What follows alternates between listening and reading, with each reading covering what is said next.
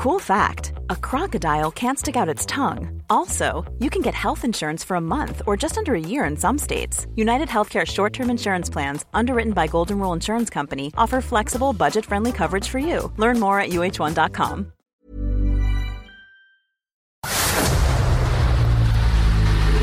El dedo en la llaga.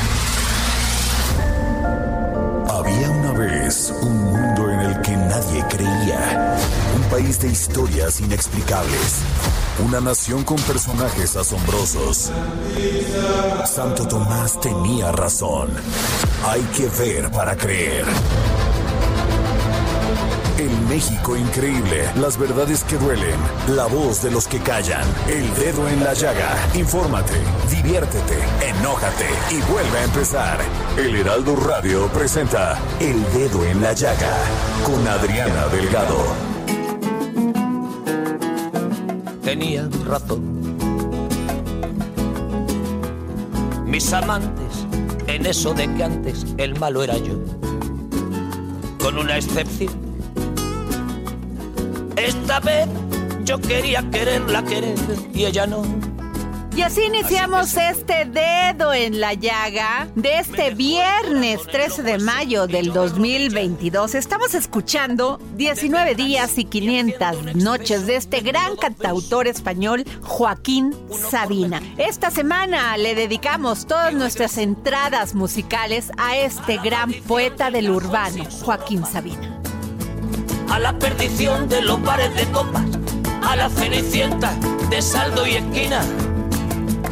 Por esas ventas del fino laína, pagando las cuentas de gente sin alma que pierde la calma con la cocaína. Y tuve la oportunidad de entrevistar a este gran escritor mexicano, reconocido mundialmente. Les hablo de Jorge Volpi y su más reciente libro, Partes de Guerra la llaga. Considerado como una de las voces principales de la literatura en el idioma español, Jorge Volpi no solamente es un novelista, es quien ve la realidad de México y además genera que nos preguntemos todos los días si la realidad superó a la ficción. ¿Cómo está, maestro? Muy buenas tardes. Muy buenas tardes, encantado de estar con ustedes. Maestro, en este libro que acaba usted de presentar hace unos, una semana, Partes de Guerra, usted explora lo que es este terrible problema que tenemos en México, que es la migración, y sobre todo también vista desde el tema de los niños, estos niños que llegan a la frontera de México, no solamente en el sur, sino en el norte, y que pues van solos, viéndose al crimen, huyendo de sus países o enfrentados a una realidad porque sus padres prefieren que ellos estén a, a, seguir en un país donde la, economía, la delincuencia, los malos gobiernos los expulsan, pero llegan a estas fronteras y no solamente no descubren un mundo mejor, sino la delincuencia, incluso la muerte. En, este, en estos días esta situación muy trágica, nosotros los mexicanos siempre nos habíamos sentido víctimas de Estados Unidos en ese tránsito de migrantes de nuestro lado hacia Estados Unidos y la manera como eran eh, maltratados. Ahora lo que ha ocurrido ahora en victimarios de muchísimos de los migrantes centroamericanos, sudamericanos, haitianos, incluso africanos, eh, que llegan por esa frontera a tratar de cruzar también hacia Estados Unidos, eh, convirtiéndonos en una barrera, expulsándolos, maltratándolos de muchas, de muchas maneras. Esta novela en realidad comienza justo cuando un par de eh, migrantes salvadoreños encuentran precisamente en el río Usumacinta el cadáver de una, de una niña, de una chica de 14 años, y es donde se desarrollará ya la, la Maestro, es duro ubicar este dentro de nuestro contexto, usted lo ha mencionado ya, ya sobrepasamos las cifras, ya nos hemos vuelto poco sensibles cada día a ver los muertos en nuestro país y pensar que esto es normal. Ya este, hacerlo parte de nuestra, de nuestra vida cotidiana. ¿Usted qué piensa? Pues sí, desafortunadamente eh, son tantas las víctimas ya de esta violencia extrema que vivimos desde el 2006 cuando se lanza la llamada guerra contra el narco, 250 mil muertos, entre 60 y 100 mil desaparecidos, un número incalculable de desplazados, que en efecto, una de las eh, cosas que ocurren es como primero, ante la sorpresa, los convertimos solo en cifras.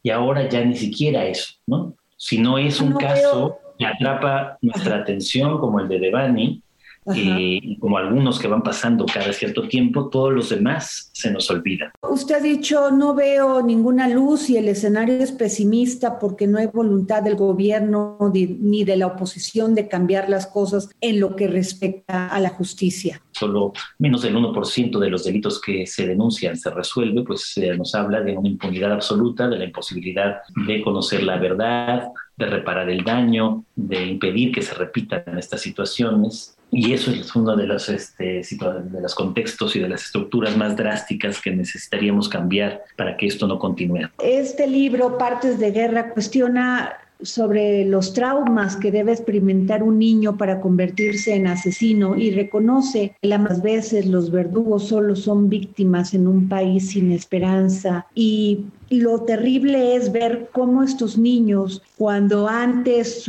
hace todavía unos 30 años, los niños podían jugar en la calle, divertirse, tener una educación que si no era la mejor, por lo menos consideraban los valores como una parte primordial de esa educación. Ahora los niños lo único que ven es la nota roja, la nota roja de ver a quién asesinan, a quién te violan, a quién roban. ¿Cómo podemos tener un país mejor cuando los niños descubren esto y, y, descubren que también ellos en un tema de insensibilidad, de falta de educación, pues también pueden ser asesinos? Pues sí, efectivamente vivimos al vivir en un país donde no existe el Estado de Derecho y donde hay tantas condiciones de desigualdad y de injusticia, eh, pues ciertamente los niños también quedan dominados desde muy pronto por esa misma serie de violencias, violencias en sus casas, violencias en sus parejas, violencia del narcotráfico, del crimen organizado, violencia del Estado, la violencia a la que están sometidos en los medios de comunicación, en las redes sociales, en los videojuegos. Ahí es donde está, pues, justamente otro de los puntos centrales que tendríamos que cambiar. Una educación que justamente intente vacunarlos y volverlos críticos frente a, un, a una situación como, como esta, donde las violencias se multiplican. Maestro Jorge Volpi, usted ha dicho que este libro le permitió entender por qué estos mecanismos llevan a las personas a volverse asesinos, delincuentes. Sí, este libro tiene, digamos, eh, la estructura del libro es precisamente aparece esta joven adolescente muerta. Muy pronto sabemos quiénes son los asesinos, miembros de su propia pandilla su prima y su exnovio en la presencia de dos niños de 18 años. Y a partir de ahí, un grupo de neurocientíficos, de científicos que estudian el cerebro en la Ciudad de México, deciden ir a Chiapas a estudiar a estos niños para tratar de encontrar los orígenes de Y así es como se une la trama, digamos, criminal de lo ocurrido en Frontera Corozal, este pequeño pueblo a orillas del río Sumacinta, con este grupo de científicos y unos y otros se van a ir reflejando y descubriendo que eh, la violencia en realidad no solo está en estos niños, sino que está en todas partes, incluidos los propios investigadores. abandono, pobreza, carencias emocionales y malos tratos son a veces ingredientes de estas tragedias, maestro Golpi. Esto nada más se da en un entorno como en el que vivimos los países, en especial México, donde nuestros gobiernos han permitido que se desarrolle con toda impunidad la delincuencia, el narcotráfico? Pues sí, en, países como los nuestros, países eh, de enormes desigualdades, como toda América Latina, como en partes de Asia y África, pues son condiciones, son lugares en donde esas condiciones de desigualdad sí, en muchos casos contribuyen enormemente al aumento de la violencia. Tampoco se puede deducir de manera inmediata que la violencia está ligada solo con la pobreza. Es como la India, donde los niveles de violencia son muy limitados pese a la enorme pobreza. Pero cuando no hay además oportunidades y cuando no hay sistema de justicia y cuando se multiplican además todas estas injusticias y muestras de impunidad es cuando pues, nos enfrentamos a fenómenos de, de violencia como el que se Maestro, en país. pero antes éramos un país con muchas deficiencias pero nunca habíamos tenido que, por ejemplo, los niños desde, este, desde infantes no pudieran alimentarse bien, que incluso muchas de las casas ahora ya no tienen, pues no cuentan muchos con energía eléctrica, pues no pueden tener esa alimentación que teníamos antes. La crisis económica ahora se ve verdaderamente en estas condiciones donde los niños pues crecen desnutridos con muchas deficiencias este, nutricionales. Esto también impacta en su comportamiento y por eso mismo tenemos obesidad. Entiendo lo que usted me dice, las crisis económicas disparan no solamente en la nutrición, sino también en todo el tema psicológico de pobreza, dispara estas actitudes violentas de estos niños. Bueno, por supuesto, la, insisto, la, desigualdad y la falta de oportunidades, sobre todo es la desigualdad más que la pobreza misma. Es decir, que solo unos cuantos concentren la mayor parte de la riqueza, mientras que la mayor parte de la gente no la tiene. Y provoca justamente estas eh, situaciones de, eh, que acentran la violencia, el rencor social, la distancia debido precisamente a que México, en muchos sentidos, es un país rico, pero donde la riqueza está pésimamente distribuida. Y ahí es donde estamos peor que antes. Antes había más pobreza extrema, esa la hemos ido limitando. Pero lo que ha crecido a lo largo de los últimos años es la desigualdad. Pues maestro Volpi, la verdad, esta novela es gran denuncia social de lo que está pasando en nuestro país. Nos enfrenta de una manera muy real lo que no sabemos muchas veces los mexicanos es qué va a pasar. Sigue sucediendo, todos los días nos encontramos a estas escalofriantes cifras, no solamente de esto, sino de las mujeres. ¿Usted qué piensa? pues efectivamente, tenemos unas constantes situaciones de violencia. La violencia de género siempre existió en nuestro país, ahora se ha vuelto simplemente mucho más visible. Precisamente, este, ese es un cambio importante no ha venido acompañado de la disminución de esa violencia. Sabemos que a diario mueren eh, al menos 10 mujeres en promedio y eso no lo hemos tampoco sido capaces de remediar. ¿Qué necesitaría un gobierno? ¿Qué necesitarían los partidos políticos para entender que si no generamos condiciones para tener una sociedad mejor, una sociedad con valores, una sociedad que se pueda desarrollar, que pueda desarrollarse en libertad, es imposible tener un, país mejor, maestro? Sí, tenemos que presionar justamente a los partidos para que entiendan y se den cuenta de que una prioridad es transformar el sistema de en nuestro país. Y que si no lo hacemos, estamos perpetuando justamente las condiciones, pues tenemos que hacerlos conscientes, tenemos que volverlos conscientes de la urgencia y de la importancia de esta transformación. Maestro, pero a veces vemos demasiada superficialidad en los partidos que lejos de generar estas propuestas para cambiar estos, estos escenarios, lo que vemos es aliarse unos a otros en el pragmatismo absoluto por el poder. Sí, lamentablemente, exacto, eso es lo que estamos viendo. En vez de preocuparse centralmente por cambiar las condiciones del país, lo que están haciendo simplemente es pensar en corto plazo solamente en su propio beneficio, en seguir siendo una élite que simplemente sustituye a otra, pero que no logran ese cambio drástico que el país necesita. Maestro, ¿podemos confiar de que nuestro país pueda lograr las condiciones para realmente hacer un país con libertades? Bueno, pues tenemos que lograrlo, tenemos que pensar que las nuevas generaciones van a ser capaces, a diferencia de nosotros, de articular verdaderamente ese cambio y esa transformación. Pues muchas gracias, maestro Jorge Volpi, gran escritor mexicano. Gracias por este libro, Partes de Guerra. Pues ha sido un placer la conversación, muchísimas gracias. El dedo en la llaga. Y como cada viernes y en exclusiva desde Argentina, Hernán Melana, gran filósofo, que nos habla sobre Goethe, el Fausto y la búsqueda del conocimiento. filosofía, psicología, historias con Hernán Melana. Hola Adriana y oyentes del dedo en la llaga.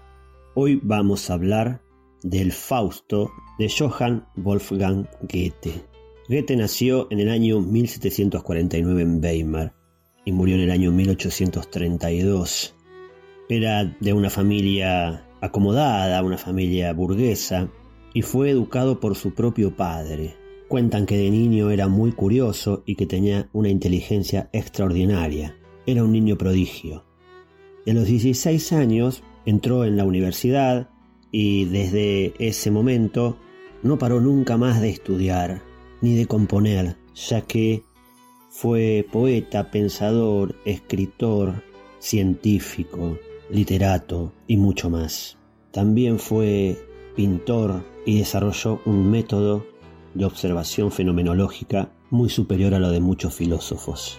Antes de escribir el Fausto escribió una novela que se llamaba Los sufrimientos del joven Werther, que era sobre un joven que no tenía un amor correspondido y estaba un poco basado en su propia vida y su enamoramiento hacia Charlotte Wolf, que era una mujer que estaba prometida con un amigo de él. En esta novela hay una justificación del suicidio y lo que está haciendo Goethe es la fundación del romanticismo como género literario.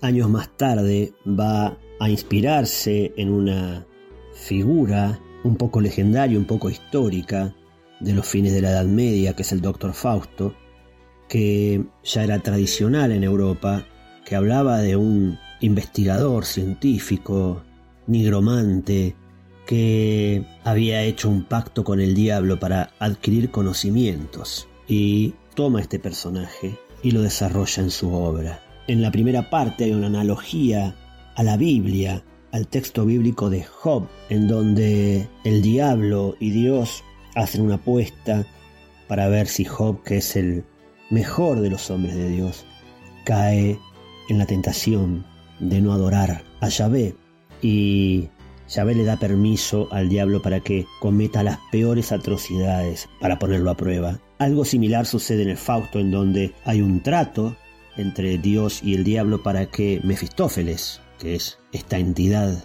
diabólica, lo tiente y realizan el pacto. Pero la idea es de hacer el pacto con el diablo para llegar más allá en el conocimiento, a cambio de la entrega de su propia alma.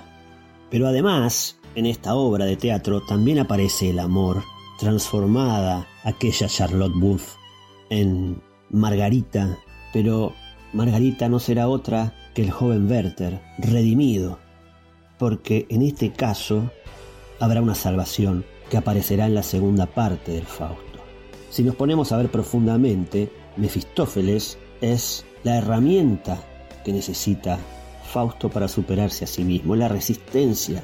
Si él no hubiera tenido ese adversario dentro suyo, ese adversario que lo quiere desviar de su propio camino, él no hubiera podido salir adelante. Tanto es así que en la obra misma Fausto lo reconoce y le dice, sin ti no hubiera llegado donde llegué, hermano mío. Entonces lo que Fausto viene a proponernos, o lo que Goethe a través de Fausto viene a proponernos, es cuál es el límite del conocimiento, hacia dónde debo ir, cómo debo transitar este laberinto que es conocer no solo lo material, sino también lo espiritual, y es un poco el camino de Goethe, que en sus obras científicas no tan reconocidas aún, da un paso más allá de lo que suele dar el pensamiento cotidiano. Me despido con una frase de esta obra fundamental del Fausto de Goethe, que dice así, El que quiera conocer y describir algo viviente, que empiece por echar fuera el espíritu, y así tendrá las partes en su mano. Pero entonces, por desgracia, le faltarán los lazos del espíritu. Libros, libros, libros, con Exxon a la milla. Y tenemos un ejemplar de regalo para este maravilloso libro, Las hijas de Lilith, de la autora Erika Bornay. Libros, libros, libros, con Exxon a la milla. Gracias, querida Adriana. Audiencia del dedo en la llaga. Hoy les vengo a hablar del libro Las hijas de Lilith, de Erika Bornay, publicado por Cátedra. El doble imaginario de la mujer es un enigma que anida en el inconsciente que a menudo se manifiesta como pesadilla. Los griegos que inventaron la democracia y pusieron las bases de una civilización inteligible para nosotros no son una excepción. Para ellos lo femenino era carencial. Pero ¿de qué carecían las mujeres? De calor. No habían recibido el suficiente en el útero materno. Según Aristóteles, les faltaba el hervor que hacía perfecto lo masculino en el cuerpo y espíritu.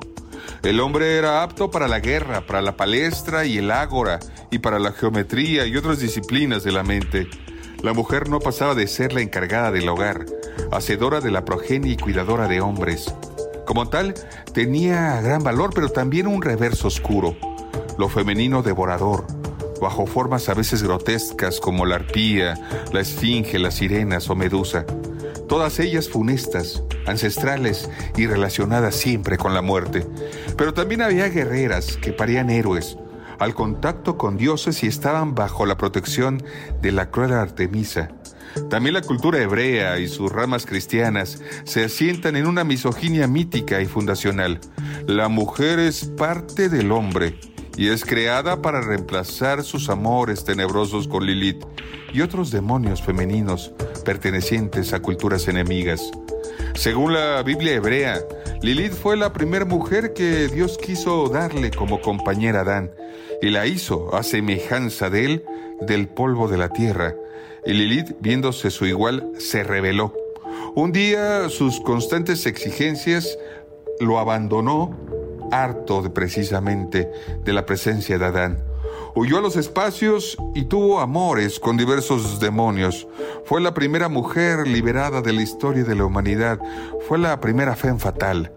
El propósito de este libro es averiguar las causas por las que en el último tercio del siglo XIX surgieron del pincel de tantos artistas, no solo desagradables, sino infames, imágenes femeninas. ¿Cuáles fueron las razones del surgimiento de aquel relato visual que complacía a los hombres y desagradaba a las mujeres? Evidentemente había un origen en toda esta iconografía. El principal fue el nuevo despertar de la conciencia en la mujer de su papel secundario en el mundo y como consecuencia su protesta formalizada en los primeros y categóricos movimientos de las sufragistas. La sociedad patriarcal observaba alarmada que le surgía una inesperada competidora, insospechada, debido al sometimiento al que ancestralmente la habían marginado. Para confirmar la perfidia de la mujer, los artistas de la época ofrecieron ominosas presentaciones de ella, sin darse cuenta de que al mismo tiempo ponían de relieve su miedo y su deseo. Para ratificar su denuncia incluso acudieron a imágenes religiosas que corroboraban la maldad innata del ser femenino. Es así como recobraron, entre otras, la figura de Lilith. Queridos radioescuchas del dedo en la llaga, este no solo es un libro hermoso como pocos, y que ya es un clásico, contiene tesoros que te fascinarán y que expondrán a tu mirada un paisaje insólito dentro de la cultura, la sociedad y el arte. La fe fatal ha sido y es uno de los temas del imaginario cuyo referente, la persona mujer, lucha por trascender la barrera de los géneros. Su anhelo es quedarse como imagen ambigua en el mundo del arte, de la hermenéutica y del goce de la belleza.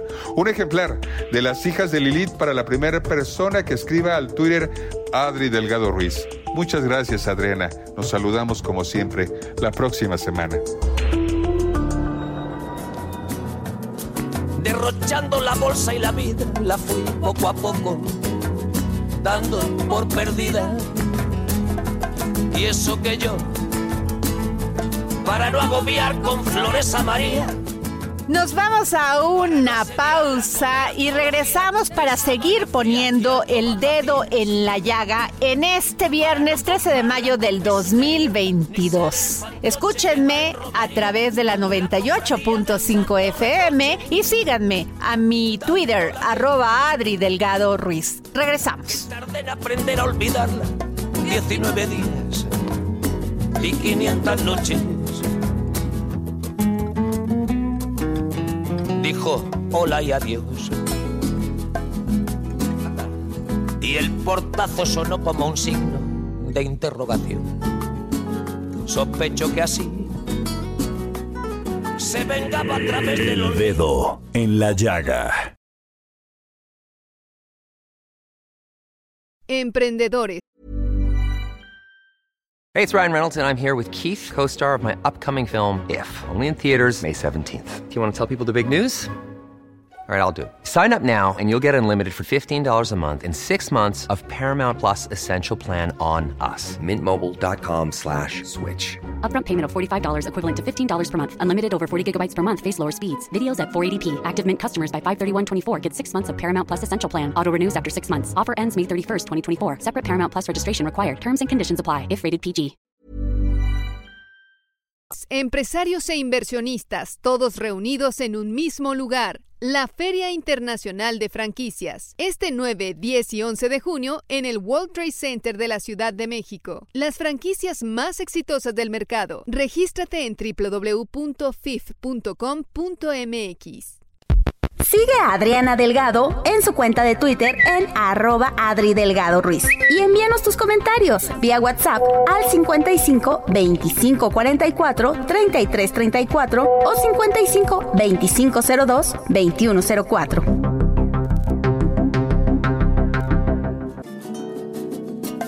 Lo nuestro duró. Lo que duran dos peces de hielo en un whisky on the rocks. En vez de fingir o estrellarme una copa de celos, le dio por rey.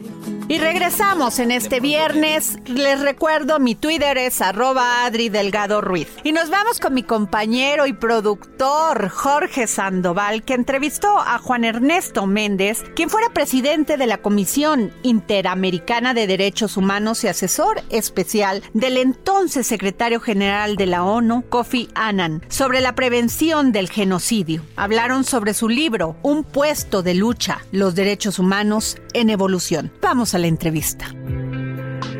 El dedo en la llaga. Buenas tardes Adriana, buenas tardes amigos del dedo en la llaga, amigos del Heraldo Radio.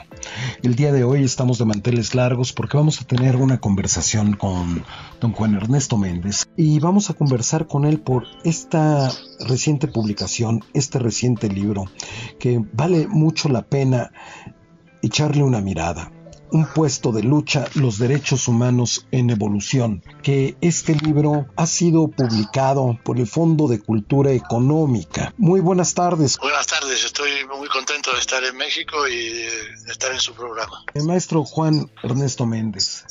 Este libro es muy oportuno en estos momentos en que en el mundo, ya desde hace mucho tiempo, vivimos terribles, terribles atrocidades en contra de los derechos humanos. Habla de la detención, de la tortura, de las desapariciones, de la migración. ¿Por qué este libro en estos momentos, don Juan E. Méndez? El libro eh, procura este, reflejar mis experiencias profesionales y humanas eh, prácticamente de los últimos 50 años y eh, también reflexionar sobre algunas de las luchas que me tocaron me tocaron vivir, eh, obviamente junto con muchos y muchas otras personas, y eh, que eh, reflejan tanto victorias parciales como retrocesos y derrotas circunstanciales, pero que en, en, esos 10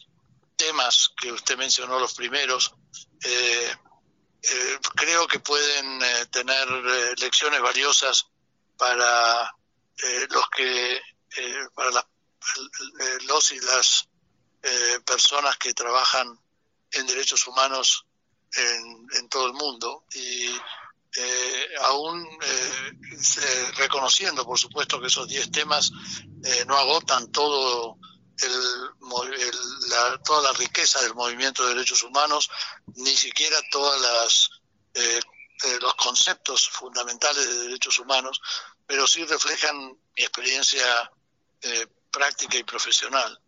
Y para cada uno de esos capítulos, además de explicar cuál ha sido, cuál ha sido mi, mi experiencia, eh, también hago algunas consideraciones eh, sobre el estado de la cuestión eh, y los pasos que, se, que, deberíamos tomar para mejorar la vigencia de, los derechos humanos eh, en cada tema respectivo. Usted ha sido un defensor de presos políticos, pero también porque usted lo vivió este, en carne propia.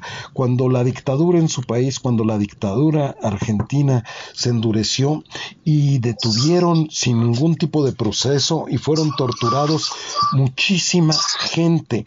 La defensa de la libertad en estos momentos, en su opinión, don Juan Ernesto Méndez. Sí, el, todo el canon de los derechos humanos, el catálogo de los derechos que se consideran derechos humanos fundamentales, es un eh, es, el contenido concreto de la libertad.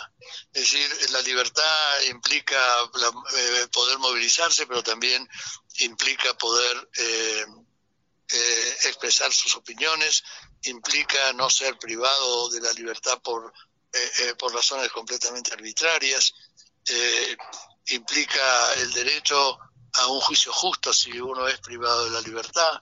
Eh, en fin, eh, cuando hablamos de derechos humanos hablamos de la libertad, porque también incluye la libertad de, de eh, colectividades humanas que, que tienen que ser reconocidas por su identidad racial, de origen nacional, religiosa y también de género y también de, de, su reconocimiento de, su identidad. Eh, y, eh, y también eh, obviamente está incluida la libertad de, poder trabajar, educar a los hijos, este, contribuir al desarrollo personal de cada persona este, sin, eh, eh, sin que las condiciones materiales lo impidan. Por eso hablamos también de derechos económicos, sociales y culturales, que no son solamente derechos de igualdad, sino también de libertad, pero de libertad en sentido eh, más amplio, ¿no? Pues ahí lo tiene usted, las opiniones del primer latinoamericano víctima de tortura en ocupar el puesto de relator especial de la Organización Mundial de las Naciones Unidas sobre la tortura y los tratos inhumanos y degradantes, apenas crueles. Le agradecemos mucho, sin lugar a dudas, hay que leer Un puesto de lucha, los derechos humanos en evolución, editado por el Fondo de Cultura Económica. Don Juan Ernesto Méndez, le agradecemos infinito su tiempo para este espacio El Dedo en la Llaga de Adriana Delgado. No, ha sido un gran gusto y soy yo el que les agradece la atención este, que le han prestado a mi, libro y a mí. Muchas gracias. Muchísimas gracias. Regresamos contigo, Adriana. El Dedo en la Llaga. Y hoy es día de Ignacio Anaya, gran historiador que hoy nos presenta en sus cápsulas del pasado Cerveza y Pulque, historia de una rivalidad. Cápsulas del pasado con el historiador Ignacio Anaya.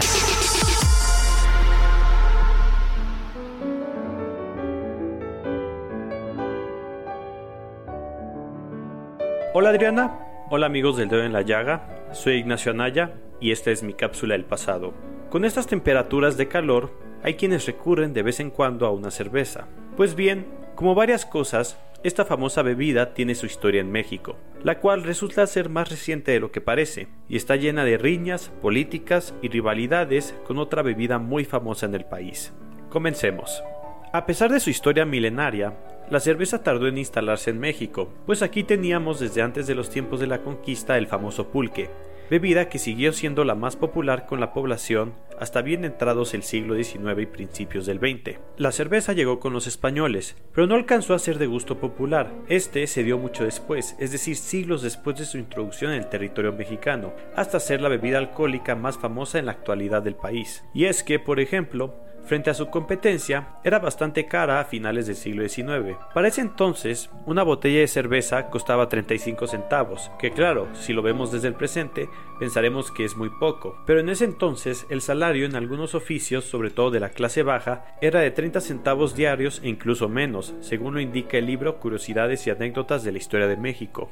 Por el otro lado, una jarra de pulque podía costar alrededor de 2 centavos, además de contar con un importante número de establecimientos en el país, o sea, las pulquerías, principalmente en la capital. Sin embargo, a medida que se acababa el siglo, el gobierno de Porfirio Díaz tomó la decisión de apoyar la industria cervecera en el país e incrementar la producción de fábricas. Entre las medidas tomadas por el gobierno, entre las medidas tomadas por el gobierno fue reducirle el precio a las cervezas mexicanas, pero eso no fue suficiente. Para hacerle frente al pulque se tuvieron que llevar a cabo otras acciones, y una de ellas fue la difamación. Para ello se llevaron a cabo campañas de difamación contra el pulque y las pulquerías. Uno de los periódicos encargado de esto fue El Imparcial, el cual contenía en 1901 una columna llamada Tragedias de Pulquería, que buscaba informar o narrar sobre actos violentos como peleas o riñas dentro de una pulquería, o en sí mostrar los vicios del pulque. Una cosa que era cierta era que para el gobierno de Díaz el alcoholismo y los problemas relacionados a ello siempre fue un tema que combatieron, sin embargo, el pulque seguiría siendo la bebida predilecta hasta la revolución o de mayor alcance hasta los tiempos postrevolucionarios, cuando entre la cerveza y el tequila comenzaron a desplazarla en lo comercial, aunque simbólicamente mantendría un espacio en la identidad mexicana, y todavía se pueden encontrar varias pulquerías en la Ciudad de México. Espero que les haya gustado este episodio y recuerden escucharnos en El Dedo en la Llaga en Spotify. Muchas gracias y hasta la próxima. Y el mundialmente famoso astrólogo y comunicador motivacional, sí, en exclusiva para el dedo en la llaga, John Choi nos va a hablar sobre la importancia de dar. Dar.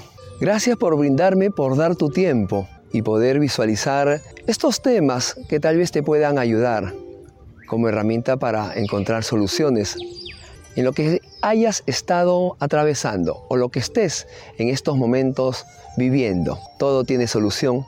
Te brindo algunas palabras y gracias porque también tú puedes emitir el dar. El dar tiene el poder de la atracción.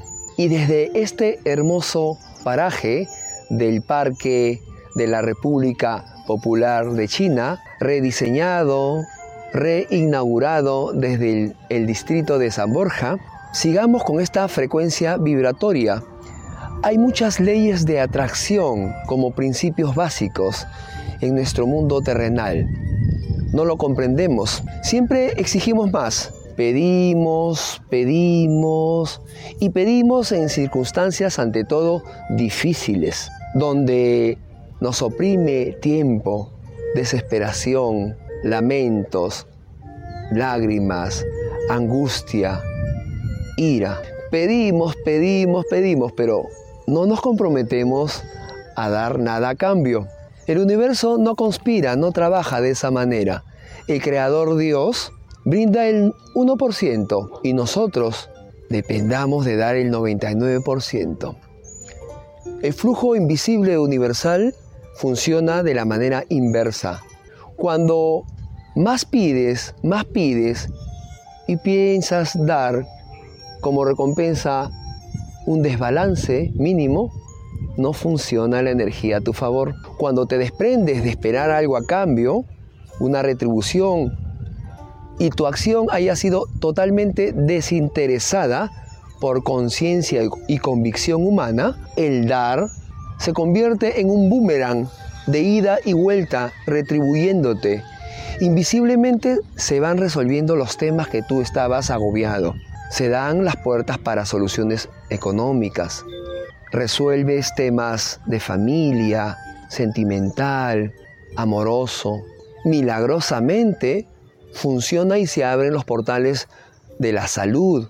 Hay muchos casos que eh, padecen personas en el mundo de enfermedades críticas, como el cáncer, pero cuando tú te aferras al dar, al no creer ese tema de salud, y estás dispuesto a dar amor, comprensión, a dar tu tiempo para reconciliarte contigo mismo o brindar y dar perdón, si ofendiste a alguien, de corazón, mágicamente e invisiblemente y milagrosamente, el Creador comienza a obrar a tu favor. Se han visto casos que desaparecen los temas de cáncer u otros temas de salud. Así que comienza a revertir el chip, a cambiar tu proceso para abrir los portales de las bendiciones. Primero da, ofrece, sin esperar nada a cambio. Mínimamente pide. Invisiblemente, aparentemente, pensarás que no sucede nada, pero el Creador está obrando a tu favor. Así funciona la ley de la atracción. Da un tiempo, favor, escucha.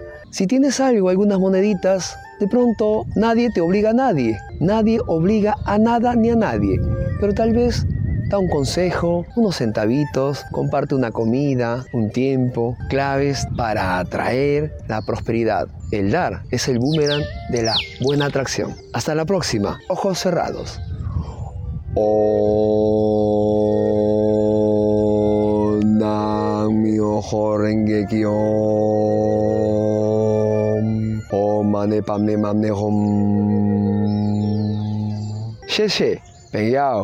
Namaste.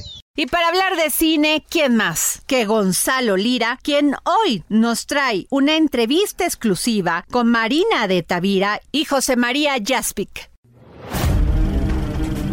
Es tiempo del séptimo arte, películas, cortometrajes, series, documentales y excelente música con Gonzalo Lira.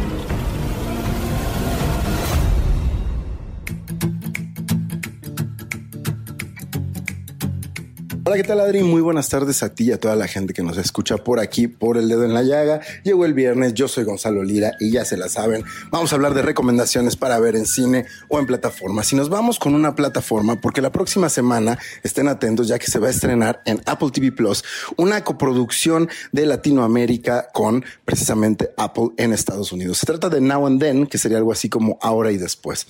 La historia se centra en un grupo de amigos jóvenes que en el año 2000 está conformado por por colombianos, mexicanos, estadounidenses, españoles. Y en ese año, después de una borrachera y una tarde por la playa, tienen un accidente en el cual hay un fatídico incidente. Años después, estos amigos son llamados por una persona de manera anónima. ¿Para qué? Para rendir cuentas y para ser chantajeados y que su secreto no se descubra. Un secreto de algo que ocurrió durante esa noche.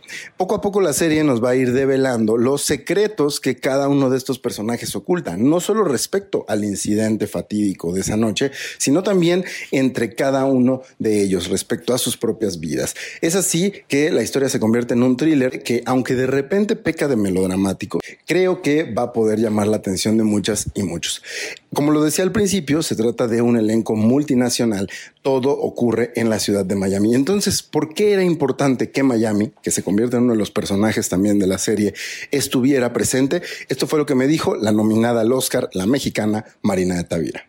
Bueno, sí, efectivamente, e, en esa ciudad puede, justamente es el escenario donde pueden converger todas estas eh, todas estas nacionalidades eh, y también el cambio de, del idioma del inglés al español, una ciudad donde se, normalmente como el idioma oficial es inglés, pero existe este otro que, habla la gran mayoría de las personas. Eh, y a mí me parece que sí, a mí sí me parece que es, interesante que empecemos a ver que el mundo es así, ¿no? Que el mundo es así, que somos también eso, esa multiplicidad de culturas.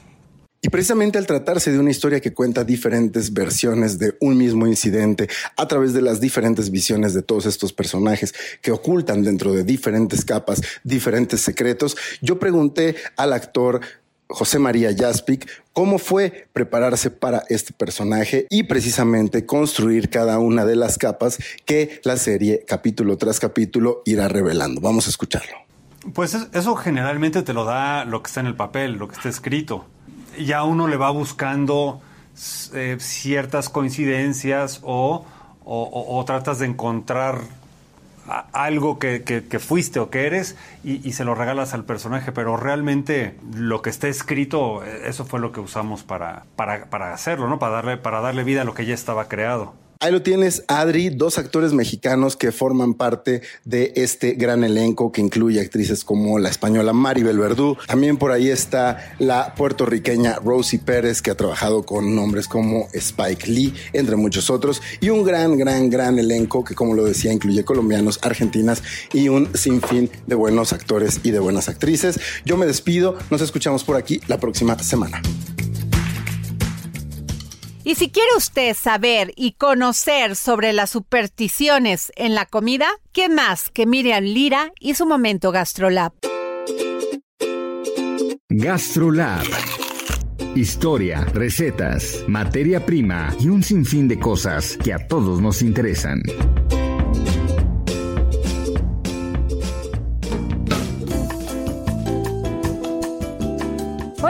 Adri? Amigos del dedo en la llaga, feliz viernes para todos, aunque sea 13 y muchos crean que es de mala suerte. Pero hablando de supersticiones, existen algunas en la gastronomía mexicana que ya hasta se han vuelto costumbre y tradición en algunas familias. Así que si alguna vez te has preguntado de dónde saca tu abuelita tanto dicho, toma nota de lo que te voy a decir. ¿Quién no ha escuchado que si la salsa sale picosa es porque el cocinero estaba enojado? Este mito tiene que ver con la similitud de estar enojado con estar enchilado.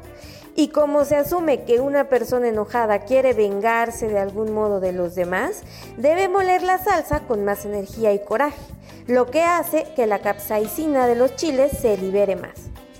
¿O han escuchado que si la tortilla se infla o si el chocolate espuma, te vas a casar? Bueno, pues esta superstición tiene que ver con que una tortilla perfecta o un chocolate bien espumado lleva mucho tiempo, mucha paciencia, experiencia y dedicación. Y se considera que al conseguirlo, pues se cuenta ya con las capacidades tanto emocionales como en la cocina para ser un buen esposo o una buena esposa. Esto es muy típico y es que tirar la sal es de mala suerte. Y es que la sal tiene dos connotaciones. Está relacionada con el salario y también con la suerte. En el caso de tirar la sal, se dice que estás tirando la suerte, la abundancia y el dinero. La tradición dice que el diablo está presente ahí mismo y por eso se suele levantar la sal derramada y lanzarla por sobre el hombro izquierdo para así ahuyentarlo. Por otro lado, si pasas el salero de mano en mano, quiere decir que estás transmitiendo sufrimiento o dolor a la persona a la que se le estás dando. Es por eso que mucha gente decide colocar el salero en la mesa para que la otra persona pueda tomar. ¿O qué tal con que si mueves el mole en sentido contrario a las manecillas del reloj, este se corta?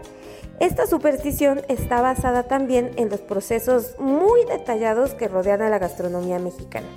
Este mito tiene cierto sentido, pues hacer mole requiere de muchísima, muchísima paciencia y dedicación para que todos los ingredientes se integren perfectamente. Y al mover siempre hacia el mismo lado, estás ayudando a conseguirlo homogéneamente. ¿Ustedes creen? Cuéntenos qué otras supersticiones conocen y cuéntenos también a través de nuestras redes sociales qué otras más podemos agregar a este conteo. Síguenos en arroba gastrolab en Instagram y arroba gastrolab en TikTok. Yo soy Miriam Lira y nos escuchamos el próximo viernes aquí en El Dedo en la Llaga. Y nos vamos a deportes con Roberto San Germán. Roberto San Germán y los deportes al estilo del dedo en la llaga con Adriana Delgado.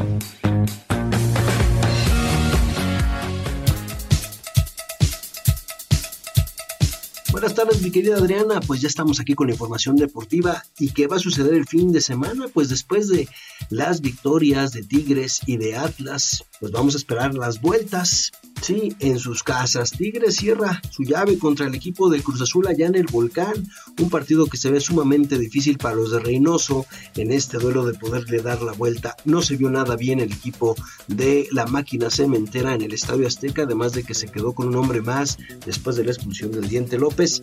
Pues no pudieron hacer nada los de la máquina. El Piojo Herrera le tiene tomada la medida al equipo de la cementera y no pueden hacer mucho. La verdad que Guiñac y compañía seguramente van a cerrar sí con una victoria en el volcán y con eso estarán ya en las semifinales. Y bueno, el sábado en la noche en el Estadio Azteca el América recibe al Puebla, un Puebla que se hablaba que Nicolás Darcamón podría llegar a ser el director técnico de América al terminar la campaña, pero no sabemos qué va a pasar si Fernando Ortiz se va a quedar. América empató a uno con una jugada polémica también de Cáceres en un remate de cabeza que le daba el uno a uno hasta el momento. ¿Será que Pachuca y América pasan a la siguiente ronda? Ya lo sabremos y estaremos platicando de esto la próxima semana. Hasta aquí la información deportiva, mi querida Adriana, que tengas muy buen fin de semana.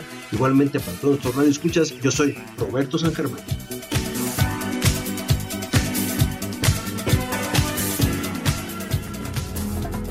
Y eso que yo, para no agobiar con flores a María, para no asediarla con mi antología de sábana fría y alcobas vacías. Disfrute usted este fin de semana en compañía de sus seres queridos. Ámelos, abrácelos, viva el presente para generar un buen futuro. Muchas gracias por escucharnos y sobre todo, gracias por permitirnos entrar en su corazón. Gracias a mi equipo de trabajo de que realiza todos los días el dedo en la llaga. Nos vemos. Buen fin de semana. Dijo hola y adiós. El portazo sonó como un signo de interrogación. Sospecho que así se vengaba a través del olvido. Cupido de mí, no, no pido perdón. El dedo en la llaga.